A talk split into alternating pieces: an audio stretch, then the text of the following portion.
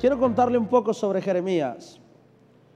Jeremías es un niño al que Dios llama para ser profeta en un tiempo muy especial y muy importante. Dios le da esta palabra a este niño, le habla a Jeremías y empieza diciendo, y vino pues palabra de Jehová a mí diciendo, he aquí, antes que te formases en el vientre de tu madre te conocí. Le dice, antes que nacieses te santifiqué y te di por profeta a las naciones. Y después Jeremías le dice, ah, Señor Jehová, no sé hablar porque soy un niño. Y Jehová le dice, no digas más soy un niño, porque tú hablarás y dirás todo lo que yo te mande. Amén. Y Dios le empieza a hablar y le empieza a dar una palabra profética a Jeremías y le dice, te he puesto sobre naciones, te he puesto sobre reinos y te he puesto para arrancar, para destruir, para derribar, para arruinar y le dice, pero también para edificar y para plantar. Amén. Imagina el propósito que Dios está, que Dios puso en la vida de Jeremías. Para mí Jeremías fue un hombre muy afortunado. ¿Cuántos dicen amén? Imagina que Dios te levante, te llame por tu nombre y te diga, hijo, no digas que eres un niño espiritualmente. Yo te he llamado para, para ponerte, para que todo el mundo reconozca que estoy contigo. A través de ti bendeciré derribaré, voy a destruir todo plan del enemigo. Te verán y donde tú estás, derribarás, destruirás, pero también formarás y plantarás sobre las generaciones. Imagina que Dios te llama, que Dios te saca desde donde estás y Dios te da un llamado sobrenatural. ¿Cuántos quisieran que Dios nos hablara de esa manera? Te voy a decir una cosa, cuando nosotros vamos a la Biblia, vamos a ver hombres de fe. Vamos a ver un Abraham, vamos a ver un Isaac, vamos a ver un Jacob. Y cada uno de nosotros nos servimos de cada uno de estos hombres para nosotros poder entender la palabra de Dios. Cada uno de estos hombres nos enseñan principios, nos enseñan la gracia y la gloria de nuestro Dios. Amén. Pero siempre nosotros nos enfocamos en esto, en aquellos que recibieron la palabra. Pero hoy yo quiero enfocarme no en estos hombres que fueron escogidos para un propósito grande, sino en aquellas mujeres que mantuvieron en su vientre a hombres con propósito. Quiero que entiendas esto. Yo sé que Jeremías fue afortunado, pero sé que fue más afortunada la madre de Jeremías. Cuando vemos la historia en la Biblia, vemos a un Jesús que viene a redimir todo el mundo. Pero antes de eso vemos una mujer favorecida que halló gracia de parte de Dios para poner a su hijo en el vientre. Lucas capítulo 1, versículo número 42. Dice, y entró a casa de Zacarías y saludó a Elizabeth. Está hablando de María, versículo 41. Y aconteció que cuando oyó Elizabeth la, salutación de María, la criatura saltó en su vientre y Elizabeth fue llena de qué? Del Espíritu Santo. Y exclamó a, a gran voz y dijo, bendita tú entre las mujeres y bendito el fruto de tu vientre, versículo 43. ¿Por qué se me concede esto a mí? Que la madre de mi Señor venga a mí, preguntó. Porque tan pronto como llegó la voz de tu salutación a mis oídos, la criatura saltó de alegría en mí. Pero quiero, quiero que sepas algo. Elizabeth tampoco estaba trayendo al mundo a cualquier hombre. Estaba trayendo al próximo hombre que bautizaría a Jesús. Estaba trayendo a un hombre con propósito. Diga conmigo, fructificar y multiplicados. ¿Qué tan importante es para Dios esto? Que las primeras palabras de Dios hacia Adán no fue un hijo te amo. Las primeras palabras de Dios hacia Adán no fue, Adán, ¿cómo estás? ¿Qué tal Adán? Soy Jehová. No, no, no. Las primeras palabras de Dios hacia Adán fueron fructificados y multiplicados. Al hombre Dios le dio ese don de poder plantar semilla. pero a la mujer le dio el don de conservar la semilla por nueve meses para poder cumplir con la, el mandato de Dios sobre la tierra, que es la fructificación y la multiplicación. ¿Qué tan importante eres en los planes de Dios o qué tan importante es la mujer en los planes de Dios? Que de ella depende el poder fructificar y multiplicar. En estos tiempos, yo no sé si estás a favor o en contra, el hombre está intentando concientizar a la mujer de que puede interrumpir su embarazo cuando ella quiera. Y están tratando de legalizar esto. Pero quiero que sepas algo, que tu trabajo es tan importante, tu vida es tan valiosa, que Dios te dio el poder de fructificar. Y Dios te dio ese poder de fructificar porque Él quiso dártelo, no porque tú hayas querido tener ese poder. A la hora que Dios quiera te quita ese poder, si Él quiere. Por lo tanto, no es una decisión que nosotros podamos tomar, es una decisión de Dios. Porque empezamos a leer eh, Jeremías capítulo 1, dice la Biblia, que desde antes de que Jeremías hubiera formado en el vientre de su madre, Dios ya había puesto un propósito en su vida. Ningún hombre que viene a esta tierra, ningún hijo que nace en esta tierra es por casualidad. Todos venimos cargando un propósito en nuestra vida. Por lo tanto, es mi responsabilidad o es la responsabilidad de la mujer cuidar por nueve meses. No es solamente un bebé, es cuidar el propósito de Dios que se estableció en tu vientre. Para que pudiera existir este gran hombre llamado Jeremías, primero tuvo que existir una mujer que dijera sí al propósito de Dios. Hoy somos el fruto de una mujer valiente que dijo sí al propósito de Dios. Yo le he contado a usted esta parte de mi historia. Mi mamá antes de mí tuvo gemelos. Ella a los dos, tres meses dice, ¿sabes qué? Habla con mi papá y dice, ¿sabes qué? Ya no quiero tener hijos. Y ellos empiezan a ver la opción de cómo ya no tener hijos. Cuando mi mamá acude al doctor después de tres o cuatro meses para decirle al doctor necesito que me opere porque ya no quiero tener hijos, le hacen un, le, le hacen un chequeo y le dice señora con todo gusto pero se va a tener que esperar otros nueve meses porque está embarazada. En pocas palabras, soy un hijo no planeado. No soy un hijo no deseado, soy un hijo no planeado. Hay una diferencia entre no ser planeado y no deseado. Y eso me lo reafirmó mi papá como por 20 años. Ay, no estuve en los planes de mi padre y de mi madre, pero sí en los planes de Dios. Amén. Y entonces llega y Nunca les he preguntado si, si pensaron o no suspender ese embarazo, pero estoy seguro que no. Ok. Pero te voy a decir una cosa. Quizás no estuve en los planes de mis padres porque económicamente estaban mal. Porque económicamente a lo mejor no podían sostener una familia tan grande. Mi papá se tuvo que ir a otro estado a trabajar para poder sacar un poco más de dinero y poder mantener ahora a sus cuatro hijos. Y quizá, quizá ante la sociedad, mi papá era un irresponsable. Yo ahora veo en Facebook cosas como, si no lo vas a poder mantener, entonces no los tengas.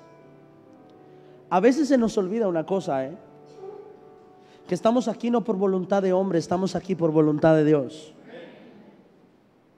Y el que no entiende, escucha, el que no entiende que los propósitos de Dios se establecen en el mundo, en la tierra, nunca va a entender por qué tu hijo nació. O nunca vas a entender por qué la persona que está a tu lado está hoy aquí robándote oxígeno y parte del clima. Si yo entendiera que la persona que está a mi lado está aquí porque primero estuvo en el pensamiento de Dios antes que en el vientre de mi madre, entonces entendería lo valioso que es la persona que está sentada a mi lado.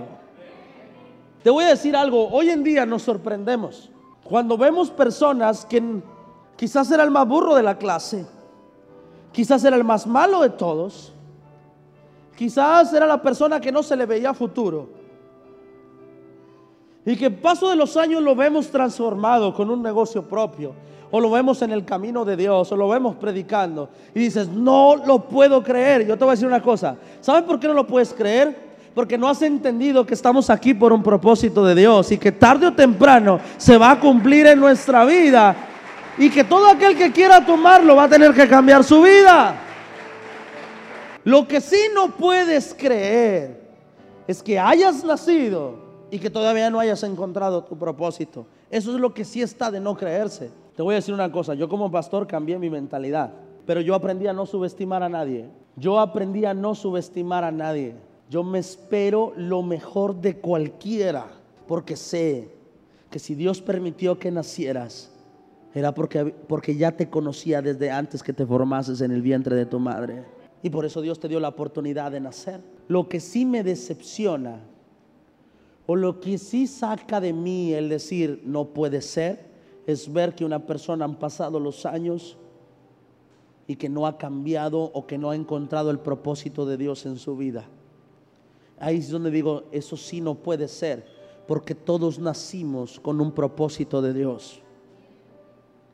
Todos fuimos conocidos desde antes de la fundación del mundo. Amén. Todos fuimos conocidos desde antes de la fundación del mundo. Hoy en día es al revés. Nos sorprende ver una persona que se superó. Pero lo que nos debería sorprender es ver que una persona no se haya superado. Eso nos debe sorprender. Amén. Porque te, te voy a decir una cosa. Aunque mis padres no me hayan planeado, en los planes de Dios yo sí estaba. Te voy a decir por qué. A los seis meses le da diabetes. Por lo tanto, el día que nací, nacieron todas las flores. El día que yo nací, me hacen un estudio, dicen, lo más seguro es que este niño tenga diabetes porque a su mamá le dio diabetes durante su embarazo. Me hacen un estudio y sale negativo. Bueno, no pasa nada. Digo, ok, vamos a ver si desarrolló alguna otra enfermedad. O ninguna. Y dice el doctor una cosa, le dice a mi mamá, señora, su hijo tiene de aquí a los 13 años para desarrollar una enfermedad. Si después de los 13 años él no desarrolla ninguna enfermedad, ya la libró. Pero si no, usted tiene que estar al pendiente porque en cualquier momento puede desarrollar diabetes, cáncer, leucemia, lupus, cualquier enfermedad. Ok, está bien. Pasa el tiempo, a mí ellos nunca me dijeron nada. Y a los 13, cuando yo iba a cumplir 13 años, ellos hacen un viaje. Nosotros no éramos cristianos, no conocíamos de Dios. Y entonces hacen un viaje y me llevan a mí ese viaje y iban a cumplir una promesa que yo no sabía que ellos tenían. Pero ellos me llevaron a darle gracias a una persona que no tenía nada que ver con Dios. Y cuando me llevan allá, ¿quieres saber a dónde? No sé chismoso. Pero me llevan a San Juan. Y yo no entendía por qué, pero cuando estábamos ahí, mi mamá decía, tienes que entrar. Y, estaba lleno de gente ahí, mi mamá. Tienes que entrar.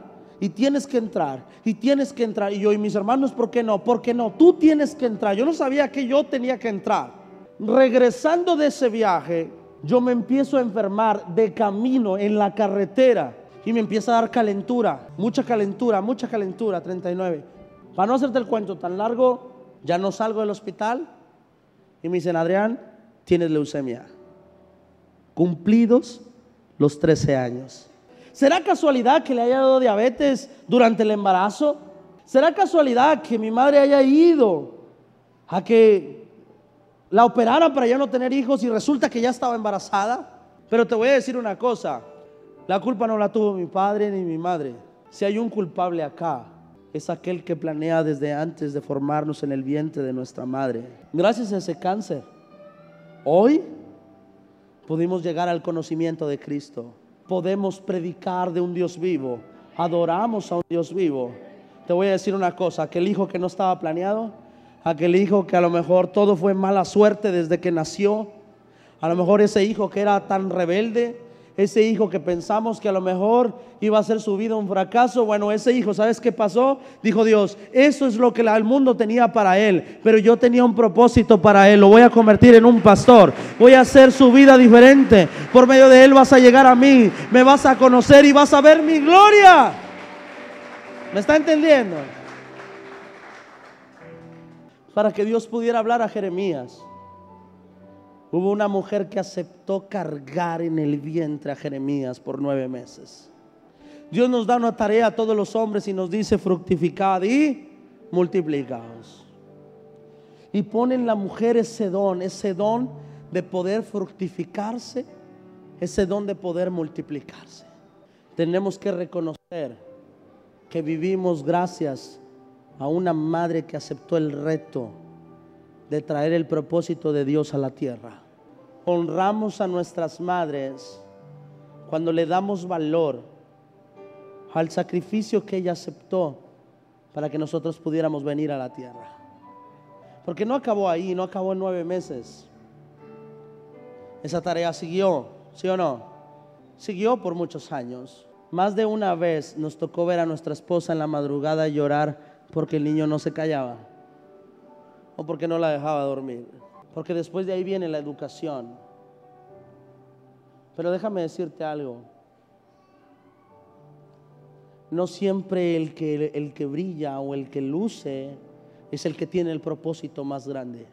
A veces el que está detrás de bambalinas tiene el propósito mayor.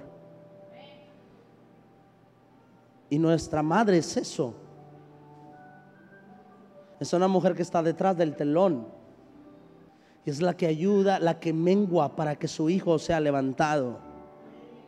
Es la que mengua para que su hijo sea alguien. Es la que mengua para que su hijo pueda ser alguien en la vida. Lo único que te garantiza larga vida es honrar a tu padre y a tu madre. Y esa es la promesa de Dios, reconocer. Que antes, escucha esto, le dice Dios a Jeremías, Jeremías, desde antes que te formases en el vientre, yo ya te conocía. Pero quiere decir que antes de conocer a Jeremías, primero conoció a su madre. El problema del ser humano es que pelea por saber quién es mejor, si el hombre o la mujer. Muchas veces lo tomamos hasta broma, peleamos con eso, bromeamos con esto. ¿Quién va a ganar, los hombres o las mujeres? Las mujeres. Las mujeres necesitan de los hombres como los hombres necesitamos de las mujeres.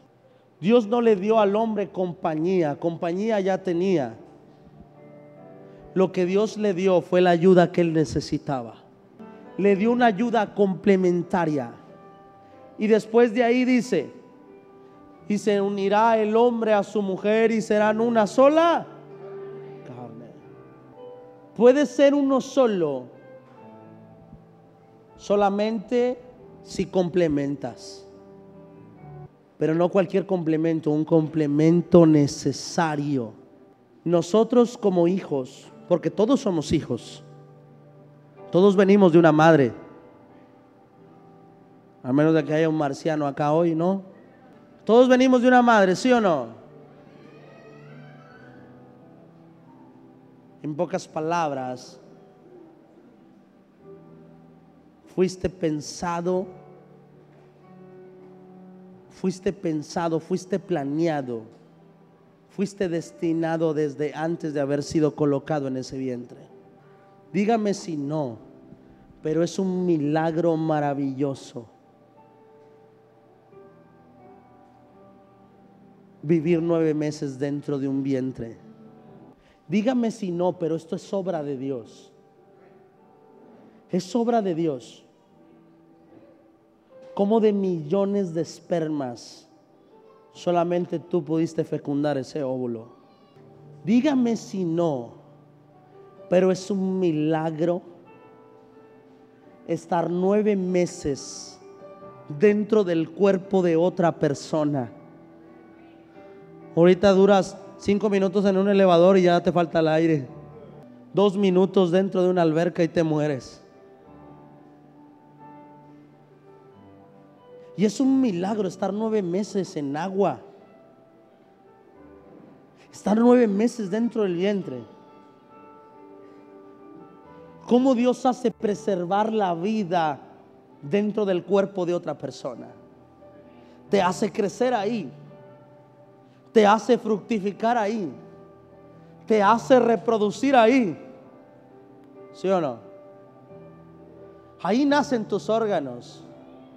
Ahí nacen tus huesos. Ahí se forman tus dedos, ahí se forman tus rasgos, tus características, en el vientre de una madre. Amén. Ahí. Ahí se define lo que tú eres. Nuestra madre es lo más valioso que nosotros tenemos en nuestra vida. Dígame si no. Dios las ha hecho valiosas a cada una de las mujeres de esta tierra. Dígame si no Dios ha puesto una gracia especial sobre las mujeres. Eres un hombre con propósito. Eres una mujer con propósito. Gracias a que una madre dijo sí al propósito de Dios en tu vida. Gracias a que una mujer decidió cargar con el propósito de Dios en, en su vida. Hoy quiero orar por todas las madres que están acá, porque sé que pocas veces valoramos el trabajo que usted hace porque muchas de ustedes tuvieron que renunciar a desarrollarse como personas profesionales quizá en este mundo. Porque muchas veces decidieron menguar para que sus hijos pudieran recibir antes que ustedes. Pero sobre todo quizá me gustaría honrarlas porque aceptaron cargar con el propósito de Dios en sus vidas, en su cuerpo, en su vientre. Amén.